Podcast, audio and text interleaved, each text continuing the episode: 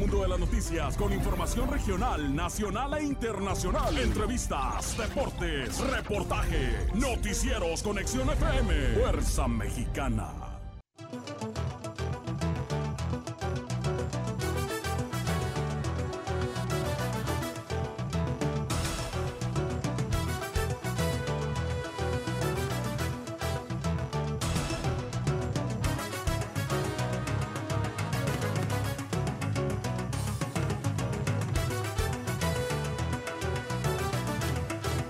Analiza Tijuana rentar 21 camiones de basura.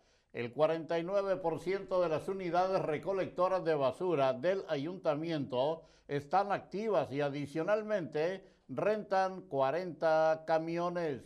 Instalan galería para rendir homenaje a exsecretarios de defensa. Sufren ciudadanos para regularizar sus autos chocolate. Estados Unidos confía en que México acuda a cumbre de las Américas. Detienen a seis personas ligadas con narcotúnel en la frontera entre Tijuana y San Diego. Nale niega estar impulsando la candidatura presidencial de Chainbaum tras visita a Dos Bocas. Suspenden a jefe de arrastres municipales por irregularidades. Nueva verificación vehicular no se aplicará, dice Andrés Manuel López Obrador. Niños de 5 a 11 años serán los siguientes en vacunarse contra COVID-19. Médicos cubanos ganarán lo mismo que los mexicanos, dice AMLO. Largas filas en la secundaria 7 de Rosarito. No son malos, son las circunstancias, dice AMLO, sobre miembros de grupos criminales. Aumentan atenciones por omisión de cuidados a menores en el Hospital General de Rosarito. Hay plazas para médicos, pero no quieren acudir por inseguridad, dice Jorge Alcocer. Pertenecen a otro plantel, estudiantes que agredieron a alumnos del COVACH. Hepatitis aguda infantil no parece de rápida transmisión, dice López Gatel. Limpiar canalización de indigentes será excelente, dice el secretario de Bienestar. Estado de Derecho es más fuerte en Querétaro y Yucatán. Alcaldesa de Tijuana adjudica hallazgo de narcotúnel a colaboración. La Universidad Nacional Autónoma de México responde a Andrés Manuel López Obrador que estudiantes siempre estuvieron dispuestos a ayudar durante la pandemia. Encuentran en Tijuana cadáver en escuela en cajuela de automóvil. Incrementan 19% casos de COVID-19 tras festejos del Día de la Madre. Clase virtual gratuita para hacer su propio dron casero. México rebasa las 100.000 personas desaparecidas y no localizadas. Violencia en Rosarito. Matan a hombre y lesionan a menor.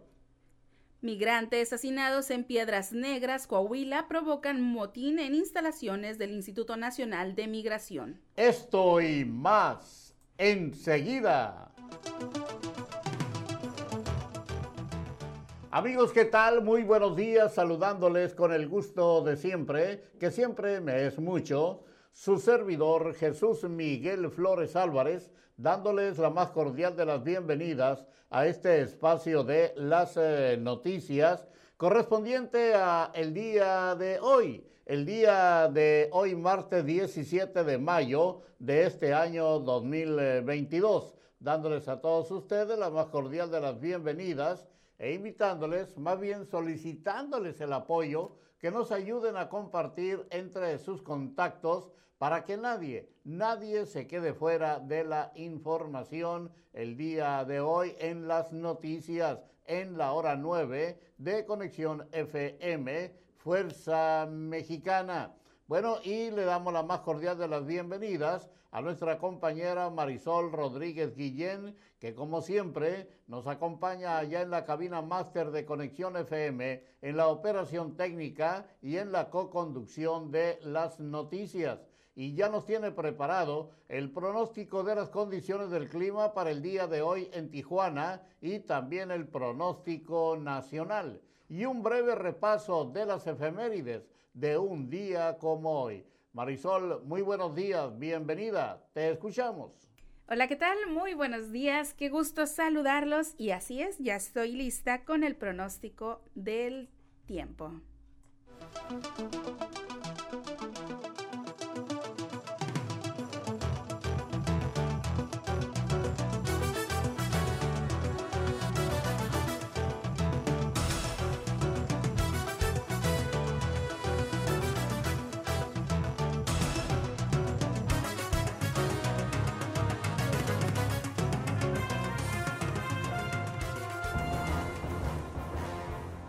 Temperatura al momento en la ciudad de Tijuana es de 15 grados centígrados. Durante esta mañana y por la tarde tendremos cielo parcialmente despejado. Se espera una temperatura máxima de 20 grados centígrados y una temperatura mínima de 13 grados centígrados con vientos del suroeste de 10 a 15 kilómetros por hora. Para el día de mañana, mañana miércoles 18 de mayo, la temperatura máxima alcanzará los 20 grados centígrados y la mínima será de 13 grados centígrados. Para el próximo jueves, jueves 19 de mayo, la temperatura máxima será de 21 grados centígrados y la mínima de 13 grados centígrados. Y para el próximo viernes, la temperatura máxima llegará a los 22 grados centígrados y la mínima será de 14 grados centígrados, sin cambios significativos en las condiciones del tiempo para los próximos días. Vámonos con el pronóstico del tiempo nacional.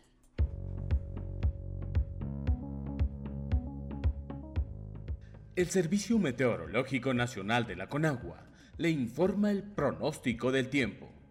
Este día, una línea seca se establecerá por la tarde sobre el norte de México y en combinación con la corriente en chorro subtropical, ocasionarán ráfagas de viento fuertes y tolvaneras en el norte, y noreste de la República Mexicana. Por otra parte, canales de baja presión sobre la mesa del norte, la mesa central y el sureste del país interaccionarán con la entrada de humedad del Océano Pacífico, Golfo de México y Mar Caribe, así como con la inestabilidad de niveles altos de la atmósfera. Originarán lluvias con chubascos en el norte, occidente y sureste del territorio nacional, además de la península de Yucatán, con lluvias puntuales fuertes en Durango, y el sur de Chiapas. Las lluvias estarán acompañadas de descargas eléctricas y posible caída de granizo. Finalmente, una circulación anticiclónica en niveles medios de la atmósfera mantendrá el ambiente vespertino caluroso a muy caluroso en gran parte de la República Mexicana, con temperaturas superiores a 45 grados Celsius en zonas de Coahuila, Nuevo León y Tamaulipas.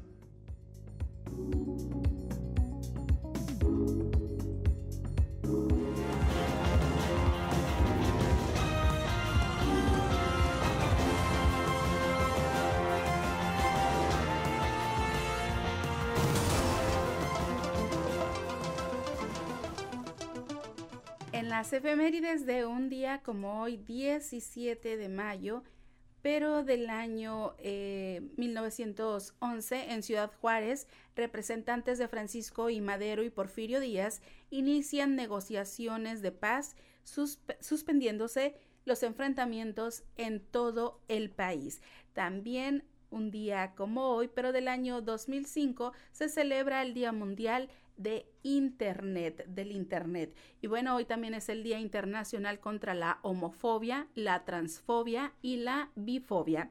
Hoy es Día, Día Mundial del Reciclaje y también hoy 17 de mayo es el Día Mundial de las Telecomunicaciones y la Sociedad de la Información. Hoy estamos en el día 137 y solo faltan 228 días para que termine este año 2022. Tiempo de irnos a una pausa comercial. Regresamos aquí a las noticias en la hora 9 a través de Conexión FM, Fuerza Mexicana. Volvemos. Un, dos, tres. Conexión FM, Fuerza Mexicana.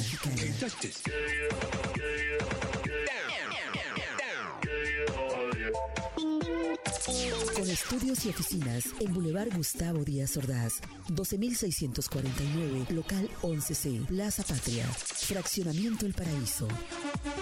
Tijuana, Baja California, México, México, México, México.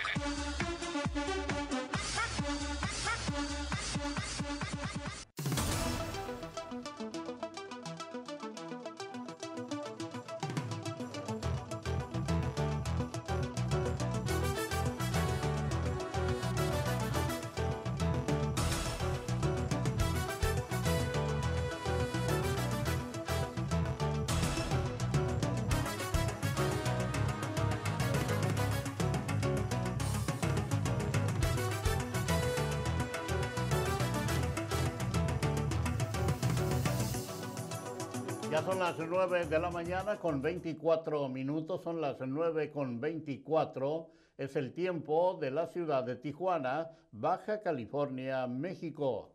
En la información local y regional en Tijuana, con más de la mitad de los camiones de recolección de basura inactivos, el ayuntamiento de Tijuana busca rentar 21 unidades antes de junio, declaró el oficial mayor Marcelo de Jesús Machain Servín. De acuerdo a datos de la Dirección de Servicios Públicos Municipales, el Ayuntamiento de Tijuana cuenta con un parque vehicular de recolección de basura de 256 unidades, de las cuales 22 se encuentran en trámite de baja, 107 están inactivas por fallas mecánicas y 127 se encuentran en circulación. En otra información, Baja California se mantiene en un nivel de riesgo bajo de COVID-19 con un panorama epidemiológico controlado. Esto lo dio a conocer el Comité Científico de la Secretaría de Salud en su reporte semanal.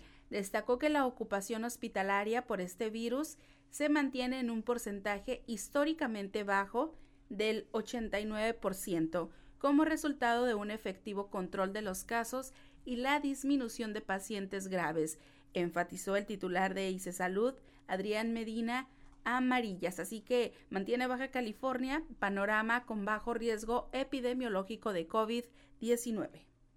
Y en Tijuana, Baja California, una larga espera y reprogramación de citas son algunos de los problemas que enfrentan quienes buscan regularizar sus autos de procedencia extranjera conocidos como chocolates, en un recorrido por el módulo del registro eh, público vehicular que se encuentra instalado en el Instituto de Movilidad Sustentable, se observó que decenas de personas que esperan su turno con el fin de continuar el proceso de regularización. El joven Luis Jaime Rodríguez mencionó que el movimiento de la fila se mostraba bastante lenta el día de ayer, 16 de mayo, Además que la mayoría de las personas no respetaban las filas de cada etapa.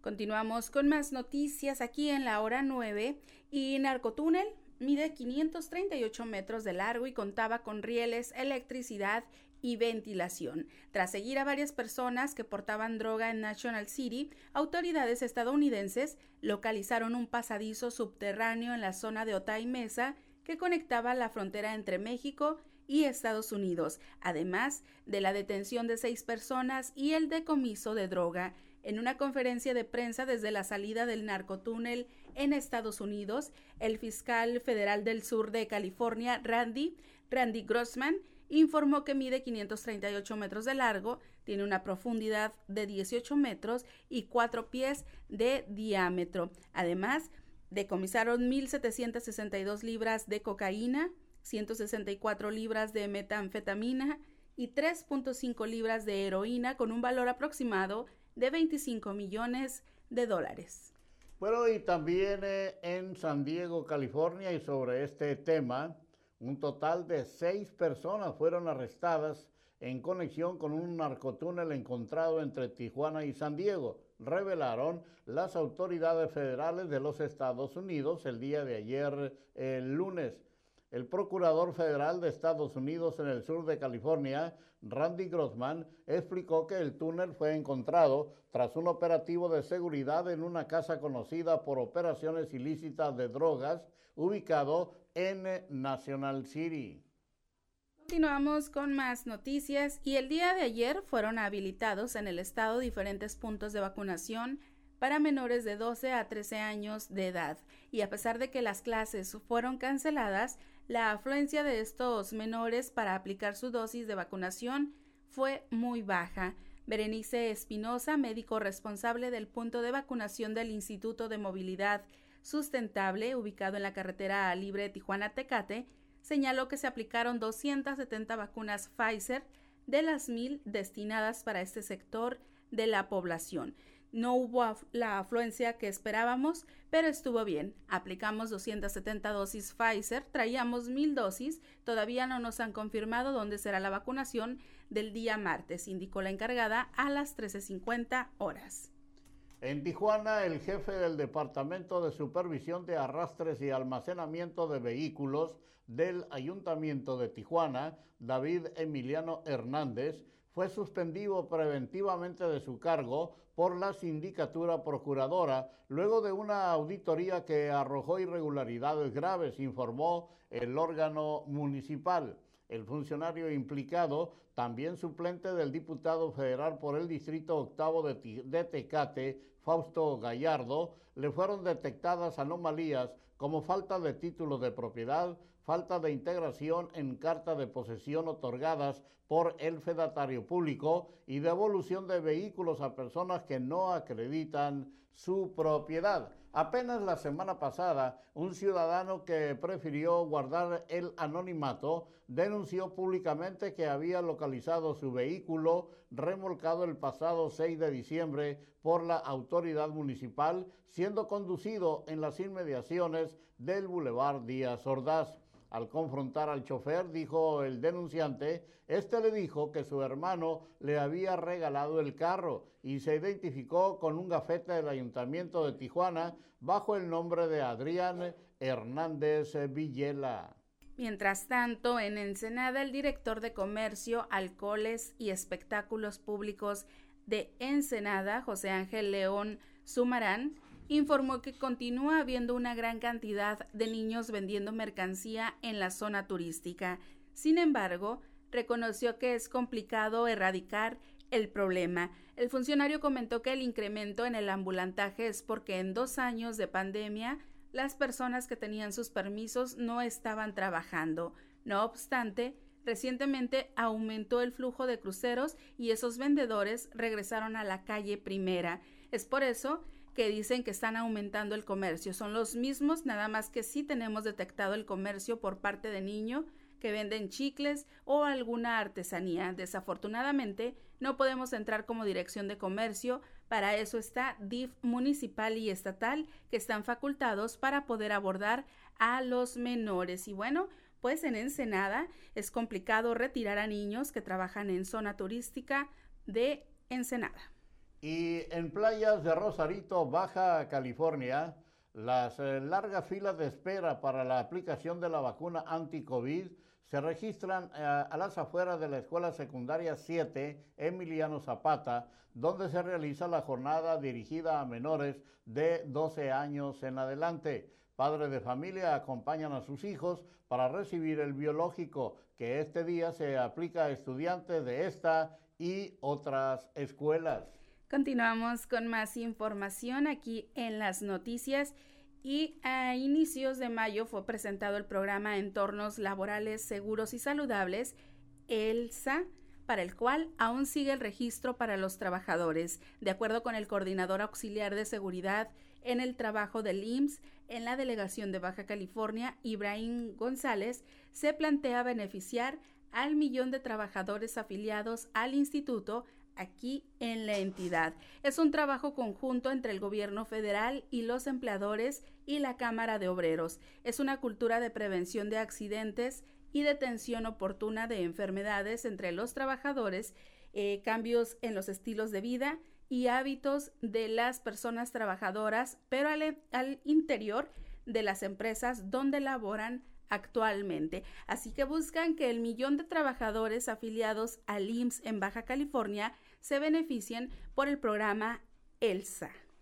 Mientras tanto, las atenciones a menores por lesiones que pudieran suponer un maltrato no son recurrentes en el Hospital General de Rosarito, pero sí hay un mayor número de reportes de omisión de cuidados que pudieran poner en riesgo la salud de los niños, explicó Luis García Martínez, titular del nosocomio dijo que la omisión de cuidados es un tipo de violencia hacia un niño ya que están mal atendidos, desnutridos, con enfermedades que no son atendidas adecuadamente, no van a consultas médicas, no tienen cartilla de vacunación y gran parte de ellos son hijos de padres adictos.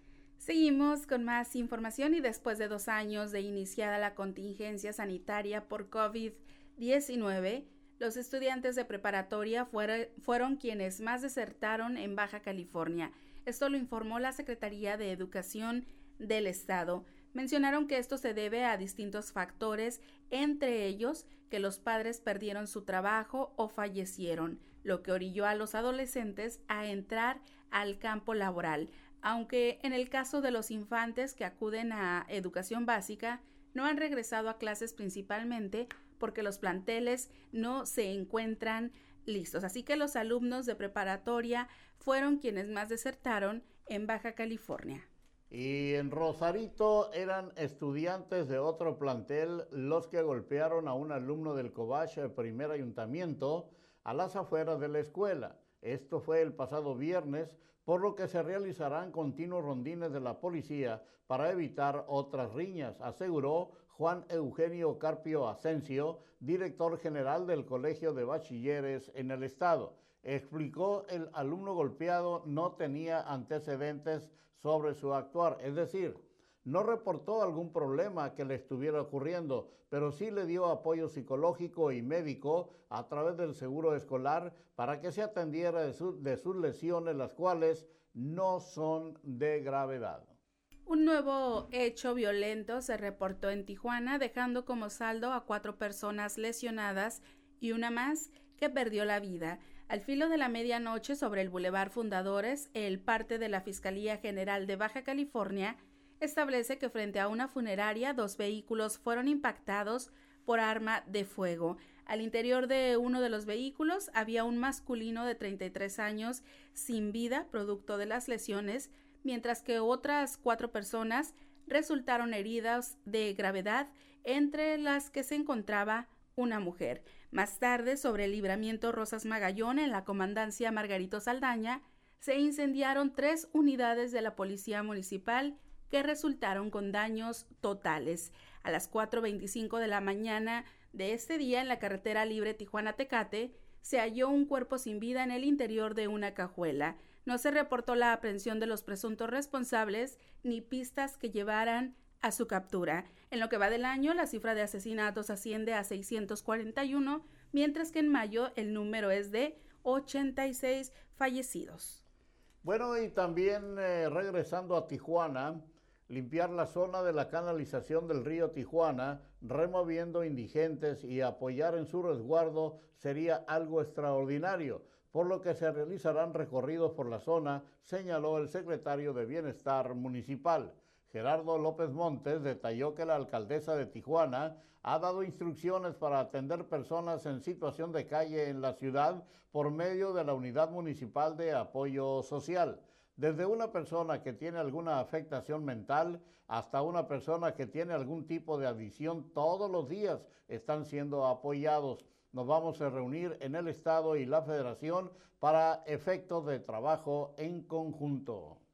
Y afirman que la UABC tendría que devolver antiguo centro de gobierno, al considerar que es un símbolo de Baja California, además de que para la ciudadanía resulta práctico hacer sus trámites en el recinto, surgen voces que piden que el antiguo centro de gobierno regrese a manos del gobierno del Estado, según lo planteado por secretario general de la Federación de Organizaciones Sindicales de México, Joaquín Octavio Parada, ese espacio nunca tuvo que haber sido entregado a la Universidad Autónoma de Baja California. La gente que viene a buscar los servicios le causa mucho daño tener que buscar y que queda muy lejos y el costo es considerable. Afirmó que la administración de Marina del Pilar Ávila Olmeda podría negociar con la máxima casa de estudios con el fin que el gobierno estatal ayude a desarrollar infraestructura para la universidad en los terrenos con los que ya se cuenta.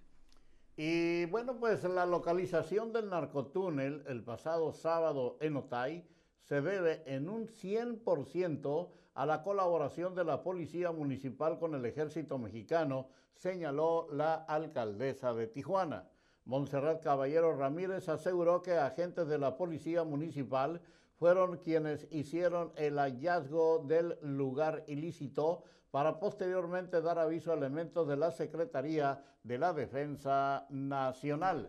La participación de la Policía Municipal fue total. Al parecer sí estaba operando el narcotúnel. Al momento de descubrirlo, no estaban en una operación activa, pero sí tenían actividad, expresó la alcaldesa de Tijuana. El 137 aniversario de la fundación de Rosarito se conmemoró el 14 de mayo pasado, pero no hubo festejos ni siquiera una ceremonia cívica al momento de izar la bandera, ya que la celebración se juntará con la fecha de la municipalización que se festeja en junio, para hacer una fiesta más en grande, comentó Ibrad Karim Sainz Urias, director de vinculación y Enlace refirió que el día de la celebración de la fundación solo se subió una imagen en redes sociales destacando esta fecha, pero el 29 de junio, cuando se festeja un aniversario más de la municipalización de Rosarito, se retomará la celebración de la fundación, así que festejarán aniversario de Rosarito el 29 de junio. Y finalmente, en la información local y regional, el cuerpo de un hombre fue hallado en el interior de la cajuela de un vehículo estacionado en el Boulevard San Pedro del fraccionamiento Valle de San Pedro, delegación La Presa Rural. A las 7.15 horas del lunes se hizo el reporte a la Agencia Estatal de Investigación sobre un auto Hyundai color gris línea Sonata con la cajuela abierta. Eh, dentro del compartimiento se pudo apreciar un bulto en forma humana mismo que tenía encima una cartulina con un mensaje escrito cuyo contenido no ha sido revelado por las autoridades. Hasta este momento el cuerpo permanece en calidad de desconocido, mientras que ya se realizan las investigaciones para conocer el móvil del homicidio y dar con él o los responsables. Vamos a irnos a una breve pausa, si les parece bien, vamos a regresar enseguida con el enlace directo con nuestro compañero, el periodista Gerardo Díaz eh, Valles. También eh, la cápsula cultural de esta semana son los trajes típicos de México y también le llevaremos a ustedes la información deportiva porque los deportes también son eh, noticia y claro, la información nacional e internacional. Adelante.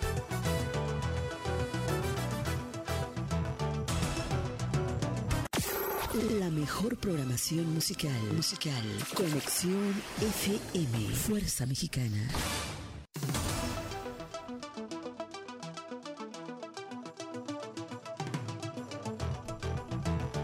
9 de la mañana con 43 minutos es tiempo del reporte de Garitas. Si van a cruzar a los Estados Unidos por Tijuana, en San Isidro, hay 24 puertas abiertas, lado izquierdo 110 automóviles por la Rail Lane 350, en la Sentry 20 automóviles y cruce peatonal fluido. Por Otay hay 8 puertas abiertas, en las normales 170 automóviles por la Rail Lane 370, en la Sentry 15 y 113 personas para cruzar a pie. Ya tenemos listo el enlace telefónico con mi compañero Gerardo Díaz Valles. Muy buenos días, Jerry. Adelante. Gracias, buenos días Marisol, esta mañana con el gusto de siempre. Pues ya estamos en este diálogo regional que está convocando la Secretaría de Gobernación y el Gobierno del Estado de Baja California aquí en el CEAR, zona Río, tercera etapa, para crear una ley general de prevención y protección contra agravios a personas defensoras de los derechos humanos y periodistas. Como sabemos, estamos en crisis a nivel nacional, 11 periodistas en lo que va del año ejecutados en diferentes puntos, Sinaloa, Veracruz y también aquí en Tijuana, en Baja California. Pues es una crisis y se está convocando esto. Hay compañeros de, de toda la región, están es, hoy y mañana aquí en el CEAR de la zona Río.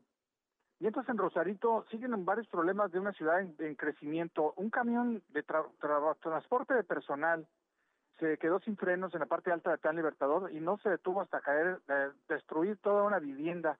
No pasó a mayores, eso fue el susto, pero esto es una situación recurrente para la industria que trae vehículos pues ahí con fallas mecánicas de todo tipo. También hay una manifestación de animalistas, defensores y rescatistas de animales que siguen tirando gatos y perros en las inmediaciones del centro de gobierno y esto es un problema de salud y de cultura. Entonces, pues, no se ponen de acuerdo entre las autoridades y los animalistas en dónde debe empezar el problema. Es como sucede a propósito de los gobiernos empiezan al revés, cazando, aniquilando, cuando no hay un plan integral de prevención y educación y cultura.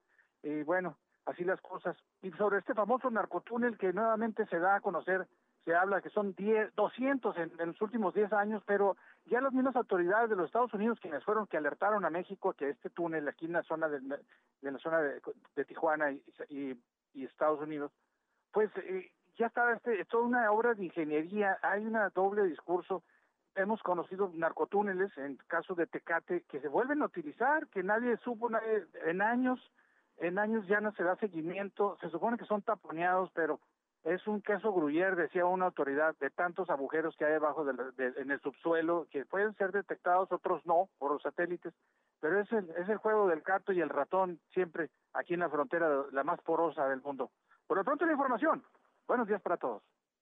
Muy buenos días, mi estimado Jerry. Gracias por tu aportación informativa de esta mañana aquí en las noticias en la hora 9 a través de Conexión FM, Fuerza Mexicana. Vamos a escuchar la cápsula cultural de esta semana y son los trajes típicos de México. Adelante. Un viaje a través de los colores y el folclore de América Latina. Descubriendo América.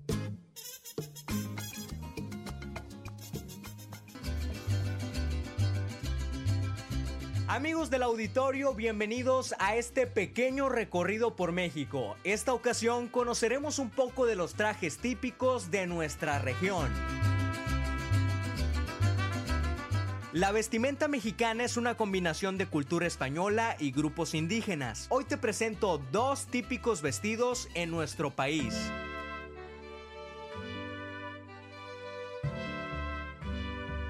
El primero, conocido como el traje de charro, utilizado años atrás únicamente por terratenientes y sus empleados. Esto era para divulgar su imagen y el estatus social. En la confección están utilizados algunos elementos como la gamuza, la lana, la combinación de ambos y colores como el café azul oscuro, marrón, gris y verde seco, además de las famosas botas. La camisa es conocida como militar. La de cuello militar tiene un estilo pachuqueño o también está ala de cuello civil, llamado cuello doblado. Los colores empleados para esta prenda son el blanco y el color hueso, así que para contrastar con la camisa se utilizan botas o botines charros, color café o miel.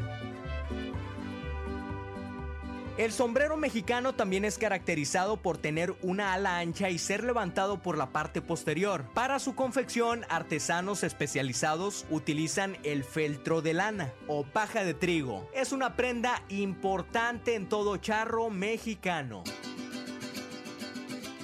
Por su parte, la vestimenta típica de mujer es la de China poblana o Adelita. Esta vestimenta tiene elementos conformados por la cultura de Nueva España y de nuestro país, así como la combinación de colores destellantes. Se utiliza una camisa blanca con labres deshilados y bordados de cera con chaquiras. Una falda llamada castor, la cual cuenta con múltiples figuras típicas de México y figuras geométricas. Lleva a su vez una banda que sirve para sujetar la falda y es utilizada generalmente de color rojo o blanco. Y para completar el traje se utiliza zapato raso bordado con hilos de seda, así como unas buenas trenzas amarradas con hilos de colores.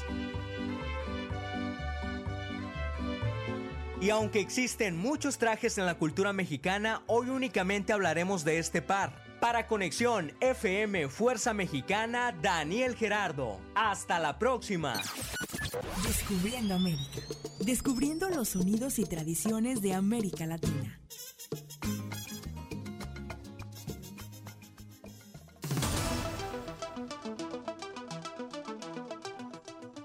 Hasta la próxima, Daniel Gerardo. Gracias por este, esta cápsula cultural de esta de esta semana, los trajes típicos de México.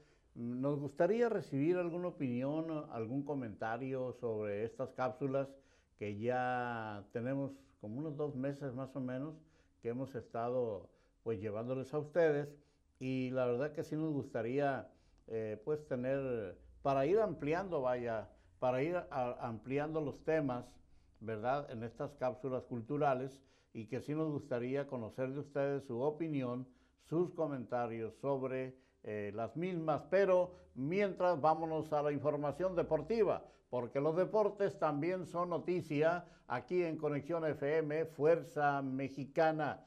Los deportes con Martín García y David Gómez. Adelante muchachos, los escuchamos.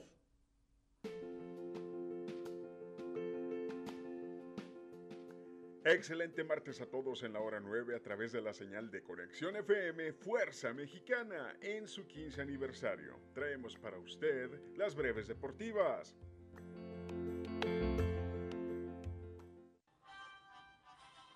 Lista la final de la Liga Femenil MX con los partidos de vuelta el día de ayer donde Chivas derrotó 2 a 0 a Tigres con el marcador global empatado a dos goles, pero las jaliscienses avanzan por mejor posición en la tabla mientras que en Monterrey derrotó dos goles a uno a Pachuca, pero esto no le fue suficiente, ya que cayó tres goles a dos en el marcador global y así queda confirmada ya la final. Será entre Guadalajara contra Pachuca.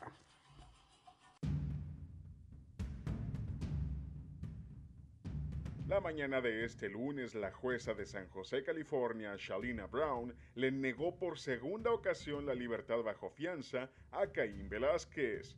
La jueza argumentó que los hechos de Velázquez son un atropello imprudente a la vida humana. Además, la jueza declaró que la Corte no se rige por la opinión de la comunidad en lo absoluto, sino que se rige por la ley.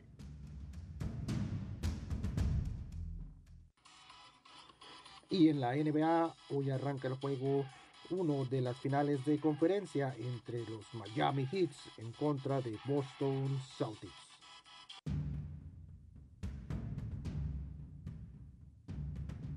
En lucha libre norteamericana, la noche de ayer durante el programa Monday Night Raw se reveló que las campeonas de parejas femeniles de WWE, Sasha Banks y Naomi, abandonaron la arena donde se realizaba la transmisión del show semanal, debido a supuestas diferencias con el equipo creativo de la empresa por lo que la lucha estelar donde ellas estaban programadas tuvo que ser modificada, con lo que la nipona Asuka venció a Becky Lynch para posicionarse como contendiente principal al campeonato femenil de la marca. Por el momento se desconoce el estatus de las campeonas de parejas.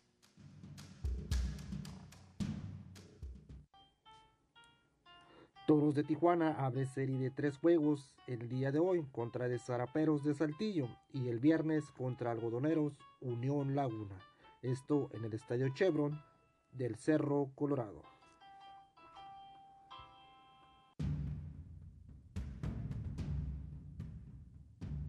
La agencia antidopaje de los Estados Unidos, usada por sus siglas en inglés, que se encarga de monitorear a los peleadores y peleadoras, anunció una suspensión por 14 meses para la peleadora Ashley Evans Smith, tras dar positivo a un esteroide androgénico anabólico de origen exógeno en una prueba tomada fuera de competencia. La peleadora aceptó la sanción interpuesta por el organismo.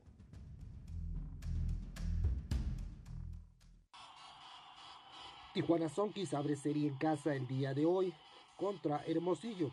Son dos partidos este 17 y 18 de mayo en el auditorio Sonkis.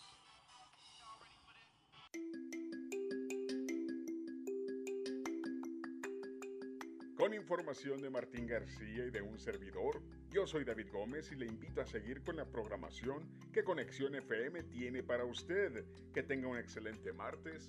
Hasta mañana.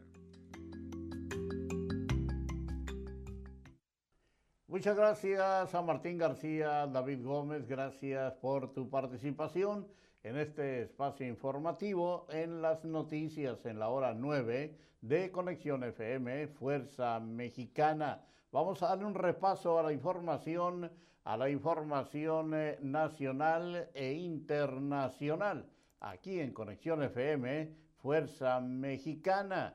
Los estados gobernados por el Partido Acción Nacional gozan de un Estado de Derecho más fuerte que aquellos donde gobiernan otras fuerzas políticas, aunque todos están por debajo de la mitad de la calificación idónea, revela la cuarta edición del Índice de Estado de Derecho en México 2021-2022, que publica este martes eh, eh, dice el proyecto de justicia mundial autor de tiroteo en Búfalo, planeaba, esto es en, información internacional, autor de tiroteo en Búfalo, planeaba disparar en una tienda más.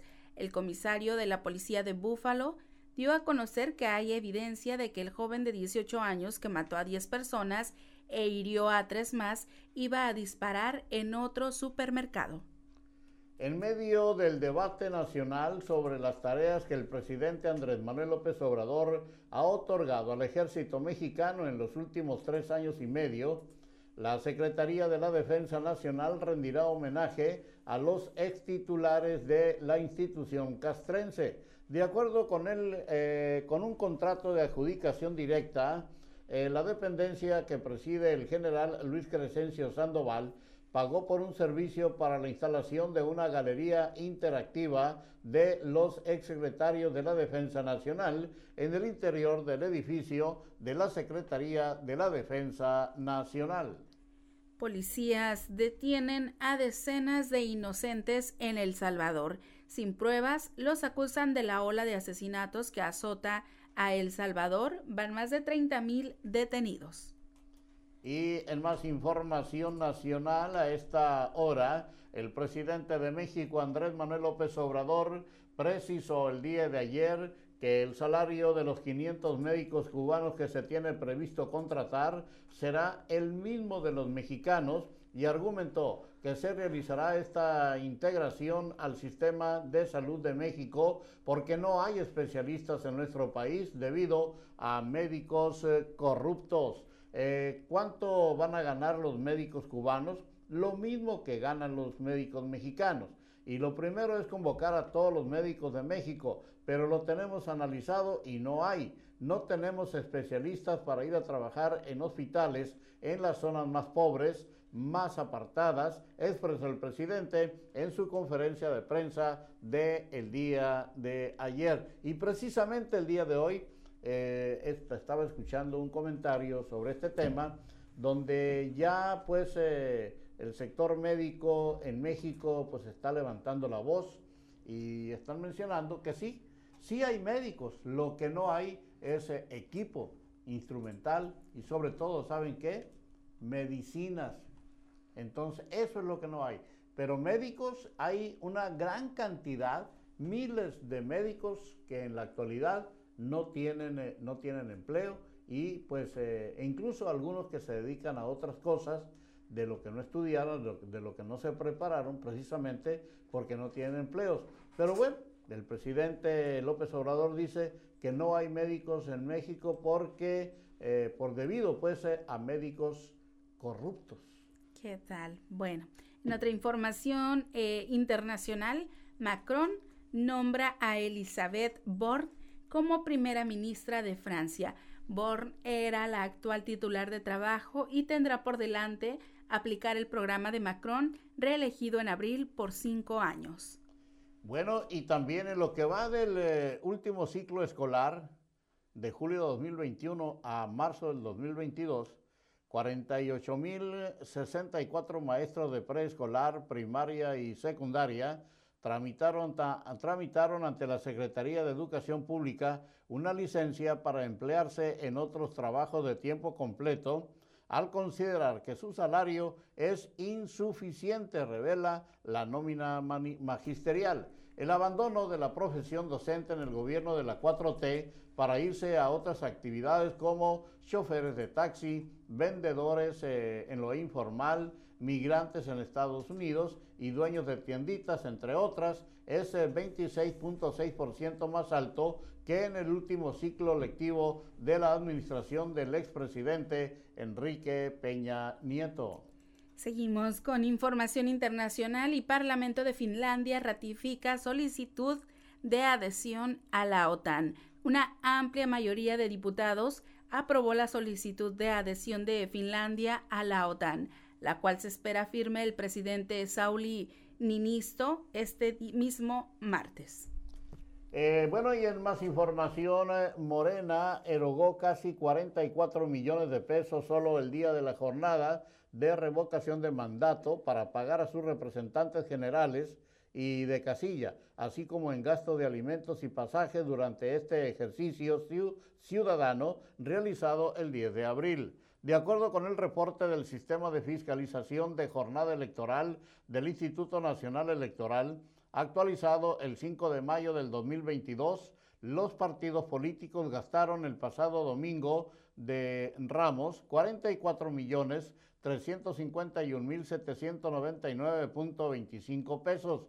De este monto global, el instituto político fundado por el presidente Andrés Manuel López Obrador desembolsó prácticamente la totalidad, 43 millones 908 mil 422 pesos. En otras palabras, el 99% del gasto.